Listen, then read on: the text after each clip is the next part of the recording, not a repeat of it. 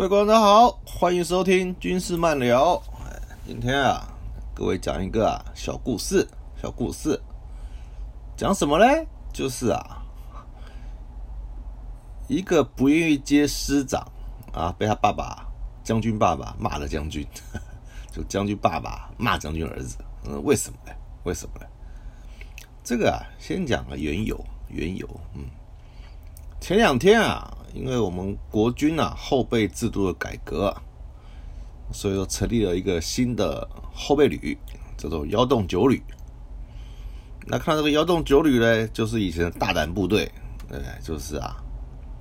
那我们就很感慨万千了。为什么呢？因为啊，它的前身啊，幺洞九旅的前身是机械化幺洞九师，是当时啊，我们我们年轻的时候下部队的时候啊。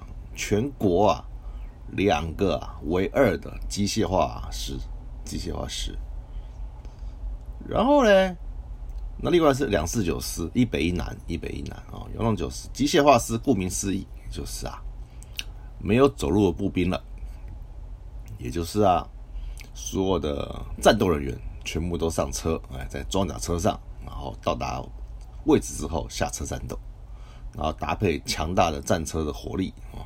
资源，所以这两个师是当时陆军总部的战略总预备队，哦，战略预备队，一北一南啊配置。然后呢，幺洞九是在他在之前的前身呢，也就是啊陆军步兵第九师，第九师啊就是当年啊八二三炮战，八二三炮战，然后啊在烈屿啊，啊镇守烈屿啊，屿啊。中共作战的一个师，那师长是谁呢？就大名鼎鼎的郝柏村将军，对，所以这个师啊，因为八三炮战啊，这因为八三炮战啊，因为优秀的表现获得虎字荣誉旗嘛，对所以这支这个这个部队啊是非常的有历史，而且有战功的部队。那想不到呢，九十几年的时候，金金干的把裁掉了，把裁掉了。那裁了之后呢？那现在又把它复编了啊，把它复编了。可是复编呢，已经啊不复往日雄风嘛，已经不是机械化师了，就是一般的轻装的啊步兵旅，步兵旅啊，也没什么意思了，没什么意思了。那今天讲什么呢？今天是讲啊，第九师啊，后来反台之后啊，由原先的步兵重装师啊，就啊变。就被简编成为轻装师。什么叫轻装师呢？也就是啊，师以下，因为当时啊要反攻大陆啊，要维持很多师的番号，可是又没那么多装备，又没那么多装备，那也没那么多啊人员，所以啊，就师级啊单位保留着，那底下嘞就变成很畸形的单位，就是啊，可能啊就是。下辖了五个五个步兵营，就大概是这样子。然后呢，然后一个炮兵连啊，没有战车，没有，反正装备啊就很缺，都是以步兵为主。他们主要任务呢，就防守海防、山隘，或者是啊做山地训练啊，轻装的嘛，没有就没有战车，没有很适当的火力，没有大炮，对不对？就这样子啊。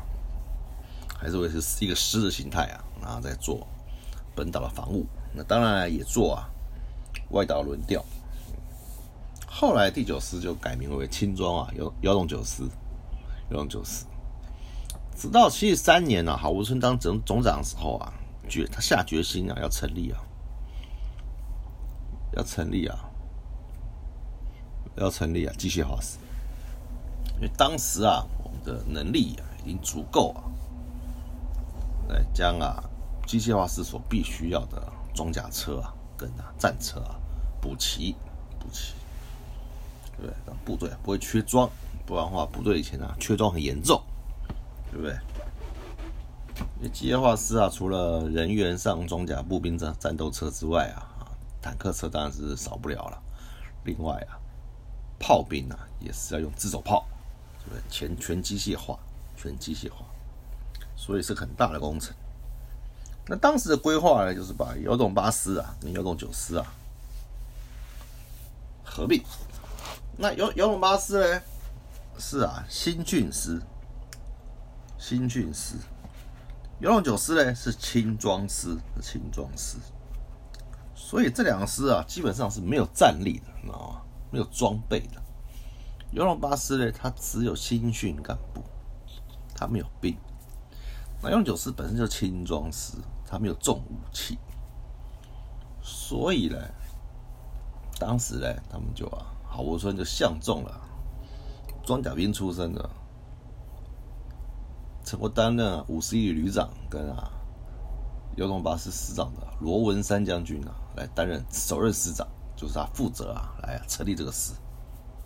那罗文山当然不答应的，罗文山想说，我都干两任师长了。我都干两任少将级主官了，我不用再干了。对我准备要升中将的人了，我干嘛去干这个东西？而且这两个师，一个没干部，一个没装备，虽然就算合并在一起，也是很麻烦嘛。哎，各位知道的，如果缺干部，去各各单位拉干部来啊，那以本位主义来讲，会给你好干部吗？不会嘛，对不对？那那虽然他啊整个战车群移给他了，可是其他的。各种行政车辆都要各司啊，各单位来凑凑给他们。那你想想看，我们自己司的车都不够用，我给你的车会好车吗？也是烂车嘛。那分拨的干部也是拐瓜裂枣，对不对？那那那给你的装备也不是好装备，所以这个司就是就会变成杂七杂八的司，就很难整合，很难整。所以罗文山第一时间是不同意的，他不愿意当这个司长，他认为啊。大不了我不干，退伍算了，对不对？为什么？因为因为因为他已经干过两任的少将级的主官，他不需要再干这一任，不需要再干这一任，所以当然他就婉拒了，他婉拒了。结果呢，他不同，他不想接，就被他爸知道了。他爸是谁呢？他爸是非，他爸是个上将，叫罗有伦将军。罗将军啊，对不对？是是他的爸爸啊。罗有伦将军将军曾经干过陆军官校校长、军团司令。总政战部主任跟啊联勤总司令啊是个大将军，就把他儿子啊叫去啊骂一顿，骂什么嘞？就说啊，当师长啊是啊很好的一件事，对不对？是啊，战略基本单位，对不对？你可以啊随性的发挥，对不对？不要啊。是联合兵种作战的战略单位嘛，对不对？不要推辞，不要推辞，让你去干这个新的单位啊！长官呐，器重，器重。后来呢，他说我也干过三任师长啊，对不对？有什么好埋怨的？后来呢，陆军总司令呢蒋仲林呢也啊规劝他说我也干过三任师长。既然是郝柏村先生啊，指指明你啊，指明你的去啊，那你就啊去接吧，去接吧。他就说好，那我去接。那可是我有三个条件，第一个副师长我自己选，副师长我自己选。第二个啊，我们师啊是五群制啊，对不对？哪五群呢？有战车群啊。炮兵群啊，还有啊后勤支援群啊，跟啊装甲步兵战斗群，跟啊运输群。他说这五个指挥官啊，我要自己选吧，我要自己选。蒋中云董事就说：“这怎么可能嘛？哦，从那种你选人都把陆军最优秀干部全部选走了，全部选走了，各单位不会答应啊，也不会答应。”他说后来。后来我说啊，我要求这些人呢，都是啊陆军的优秀干部。他说机械化幺洞九师啊要成立啊，我一个办我一个人啊没办法，我一定要找一批啊优秀干部啊来啊帮助我，来协助我。后来总司令同意了，同意了。后来他们交接营舍、交接装备、交接营区，就发现啊营区太小了，营区太小。只够摆装备啊，跟助人啊，啊没有办法实施啊训练跟啊演习，因为啊因为啊，毕竟啊，以啊各项联合作战演习来讲啊，对不对？步战协同啊，或者是啊装甲兵啊的自己的战车啊的演习啊，正面绝对是很开阔，比步兵啊、步兵连啊、步兵营啊这面积大得多，所以需要场地也大也大。后来啊，后来就请啊陆军总司令啊。总总部啊，把将军山啊，嗯，就在台南这边啊，整个买下来，作为啊，作为啊陆军的联训基地，联训基地。那当时那边有很多果农啊，很多果农，那就要说服农民啊，把这些地啊卖给军方，对不对？因为当时啊种水果不赚钱嘛，所以说。就跟农民协议哦，我不演习的时候，你种水果，然后啊，你，你然后啊，演习后啊，军方如果损坏你们的农作物啊，我们就赔，我们就赔钱嘛，就这样。所以将军山呢，就成了，就成了南部啊陆军装甲兵的训练基地，这个训练基地。后来啊。那这些人装都到齐之后嘞，啊，突然发现，因为机械化师啊是第一次成立，没有准则，各位懂我意思吗？就是各项操演啊，或各项啊车辆啊、甲车啊、战甲车啊的训练，他没有准则，所以啊，只好啊。只好啊，而且啊，以前的旧准则啊是德国人编的，是德国人编的，所以啊，还有罗文山将军啊驻美国啊，就透过美国那边啊大量的收集啊美国啊机械化部队的准则，然后拿回来啊日以继夜的翻译，对不对？日以继夜的翻译。然后啊，交给啊国王大学啊审核啊，然后正式的定班成准则。所以啊，成立这个师啊，真是非常辛苦，非常辛苦，对不对？从无到有啊，而且大部分军官啊，大部分军官啊都是步兵科的，因为一个是轻装师嘛，一个是新训师嘛，当然是以步兵军官为主。那这些军官再去改学到装甲兵去，因为没有没有那么多装甲兵军官可以来支援他们嘛，所以呢，这些步兵军官呢就要啊去改学装甲兵的东西，还要去学啊怎么样驾驶啊战甲车，还要咋学啊怎么样战战甲车？那只有师长啊跟一个副师长侯锡仔将军啊跟罗文山将军啊两个支持两个啊两个是啊装甲科的。那另外战车群群长、战车群指挥官当然是装甲兵，他是杨德志将军。杨德将军后来当陆军官校长，跟领总司令，升上将，非常优秀。后来呢？所以啊，准则有了啊，开始干训练干部，开始训练干部，对不对？那都是部部科的去改成装甲科，改学装甲科。其实这。这跨度是很难的啦，我们凭良心讲了。所以，因为他们本身不是装甲兵出身嘛，所以他们都戏称自己是假装兵，对吧？对，戏称自己假装兵，就是很有意思。后来呢？后来呢？半年之后啊，哎，有成果了，居然有成果了。因为他们做，因为在没有勤务的状况下嘛，他们专心训练，专心训练。然后嘞，后来就请啊郝武生将军啊，率军官团啊来参观什么嘞？参观什么嘞？他们呢联合兵种啊，支援作战，做做在将军山做个演习，做演习。然后嘞，也表现很不错，好，我是很高兴，就说啊，这是我看过最好的联合兵种演习。我们陆军啊，将来不但啊要要有。一个机械化师，以后至少五个机械化师，非常满意啊！罗文山将军的表现。所以啊，没多久啊，罗文山将军啊就发布啊，装训部指挥官，对，晋升中将，就是要犒赏他，就是要犒赏他，成立啊，机械化幺幺六九师的辛劳。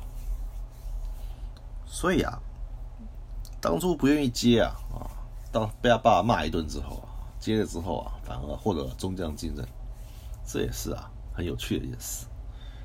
那我们要知道，对不对？老一辈的将军啊，还是比较有忠肝义胆。怎么讲呢？因为儿子在干啊，其实啊，已经算受委屈了，对不对？这么辛劳，这么艰辛的任务，而且啊，这个少将已经干那么久了，可是啊，他还是执意的认为啊，儿子啊，应该去啊，面对这个挑战，将那个部队啊带起来，对不对？展现他的能力嘛，这样子啊。才能啊，对不对？发挥他的潜力啊，才能获得这个中将的晋任。这是啊，这就是啊，对不对？不愿意接师长将军啊，被将军老爸骂的故事。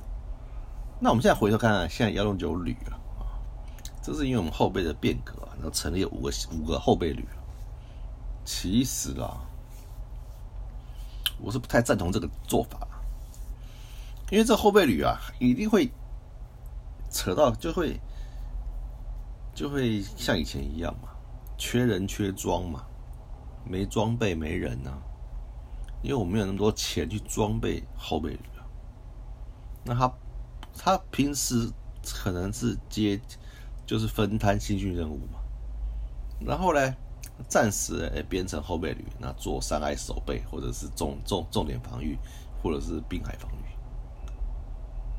那那有必要这样？因为这样还是个杂牌部队呢，因为装备跟人员平常都不在，那没有办法跟跟其实没有办法跟战备部队做结合了。我平常心讲，就算动员动员起来，然后做好做好训练，那做好这场经营，觉得还是没有办法到那个水准，达到水准。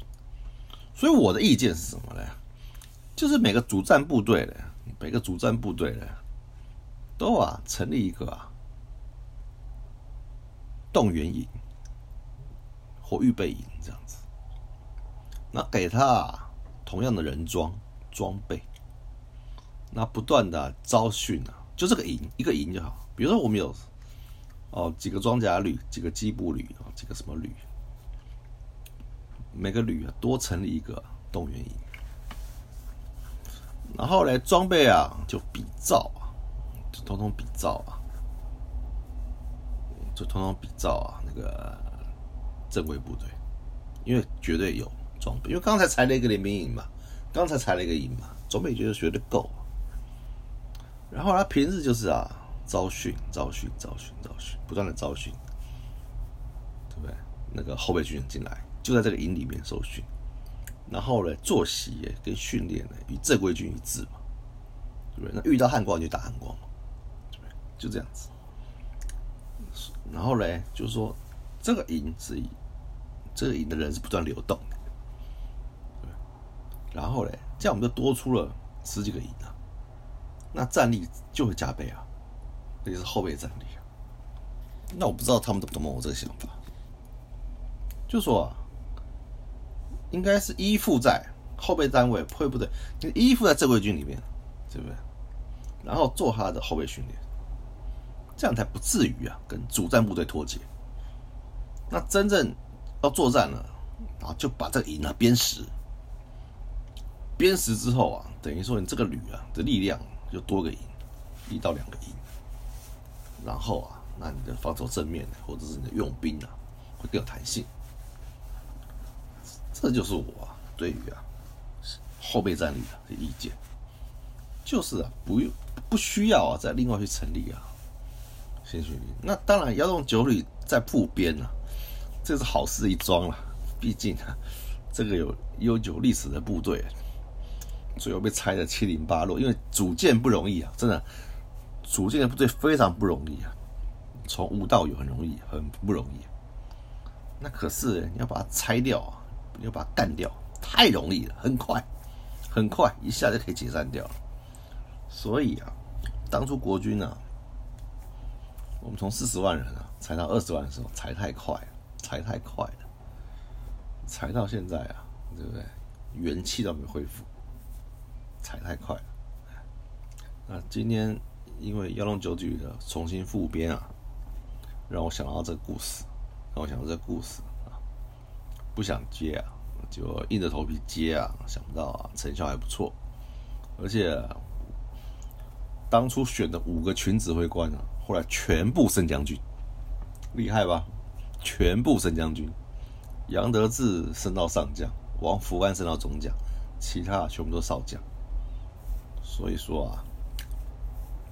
罗文山将军啊，会选人啊，当然啦，当也是蒋东林将军的宠爱啊，跟呃对不对支持啊有关系，有关系。所以啊，这故事啊，就告诉我们啊，老一辈啊，老一辈的军人啊，真的是啊，比较啊，比较有意思，比较啊，就是啊，忠肝义胆，忠肝义胆。不会啊，因为啊一己之私啊，或疼儿子啊啊，不愿儿子去受苦啊，然后啊造成啊造成啊，对不对？那个儿子啊减少历练，这样反而啊造，这样反而会觉得哎呀，你们你们的军中的对不对？将军的小孩啊，都啊养尊处优啊。啊捡好位置啊，然后做好干干好干的事啊，然后对不对？然后不管其他的事情。今天故事啊就讲到这里啊，大家如果喜欢听的话，请多支持啊。最近通通知啊，本节目啊在历史类啊这个月啊排名第二十啊，也非常感动。想不到我没什么设备啊，没什么装具的情况下。做出来的做出来的节目啊，才能获得啊大家的喜爱啊，所以说这说明了一件事情，就是啊，故事决内容决定一切啊，其余的就怎么样，就大家会多担待一点。这故事精彩啊，这故事精彩，必然啊会获得欢迎。以上是今天的故事啊，这首歌是粗糙歌，哎，大家一起来欣赏一下。今天节目就到此结束了，拜拜，下次见。